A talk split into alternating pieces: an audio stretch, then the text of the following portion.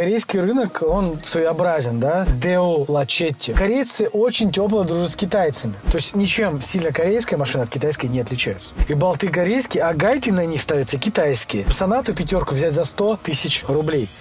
Всем привет, друзья! С вами, как всегда, Илья Ушаев и команда «Автоподбор Форсаж». Мы делаем вещи. Как знаете, японцы делают вещи, братан. Помните в этом выпуске? Или там, где корейцы делают вещи. И сегодня мы поговорим с вами о корейском автопроме. Автоподбор. Форсаж. С удовольствием тебе помогу.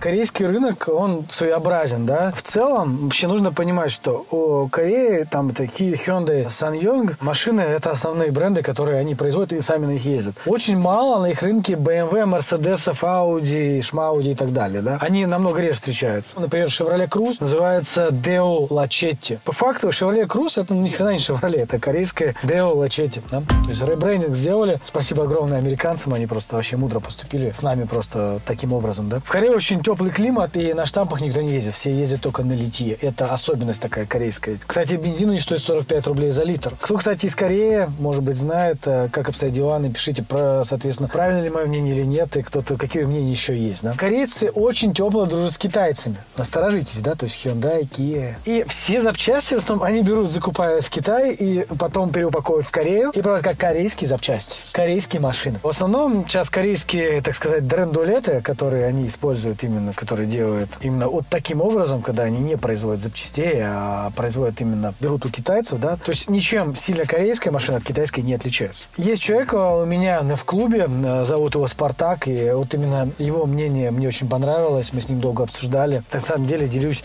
именно нескольким мнением, которые собрал и транслирую по факту. Он говорит, что лично был на заводе болтов, которые производятся, да, и болты корейские, а гайки на них ставятся китайские. Потом они упаковываются в мешок, где написано Made in Korea. И так со многими материалами. Очень много э, электромашин, кстати, в Корее. Они прям нормальные, не только маленькие есть, но и большие такие. Дороги вот там в Корее везде идеальные, то есть можно хоть 200 километров ездить, ехать, да. Есть платные дороги, где камер нет, да, то есть. И время там отличается на 6 часов, да, плюсом. Нужно понимать, что это Южная Корея и Северная Корея это никакой не имеет отношения, да. Представляете, что самоизоляции там нет, и там производство полным ходом идет. Что можно взять, допустим, сонату, пятерку взять за 100 тысяч рублей. А в России она стоит 500-600 тысяч рублей. Да, то есть э, определенная есть такое цена-то пятая, которая НФ. Берешь за сотку и катаешься там. Вообще по кайфу, да. И сразу вопрос, а сколько можно 140 взять там? В идеале за соточку тоже. Круто было бы, если купить такую машину. Мне говорят, что смысла нет растаможивать, потому что выйдет намного дороже, законы а, такие, да. Можно многие машины привезти оттуда выгодно, но нужно понимать, что цены там реально дешевле, но эксплуатируют корейцы очень плохо автомобили, плохо следят за ними, да. Я бы, конечно, бы с удовольствием наладил какой-нибудь оттуда приход машин. Но так как знаю, что у меня вот партнеры, кто брали скорее Hyundai аж старых вот эти H1 там и так далее на торгах и привозили, тоже этим не занимаются, наверное, потому что закон суровый, да. И как раз рассказывают, что прикольные были покатушки по Корее. Взяли Chevrolet Captivo 2008 года дизель с пробегом 380 тысяч. Но было ну, дно ржавое. Но на Captivo всегда дно ржавое. Поэтому обязательно, когда берете Captivo,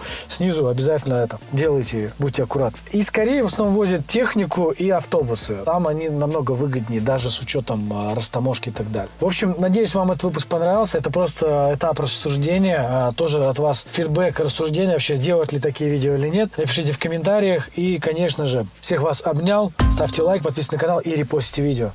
Этим самым вы мне сильно поможете. Все, пока-пока.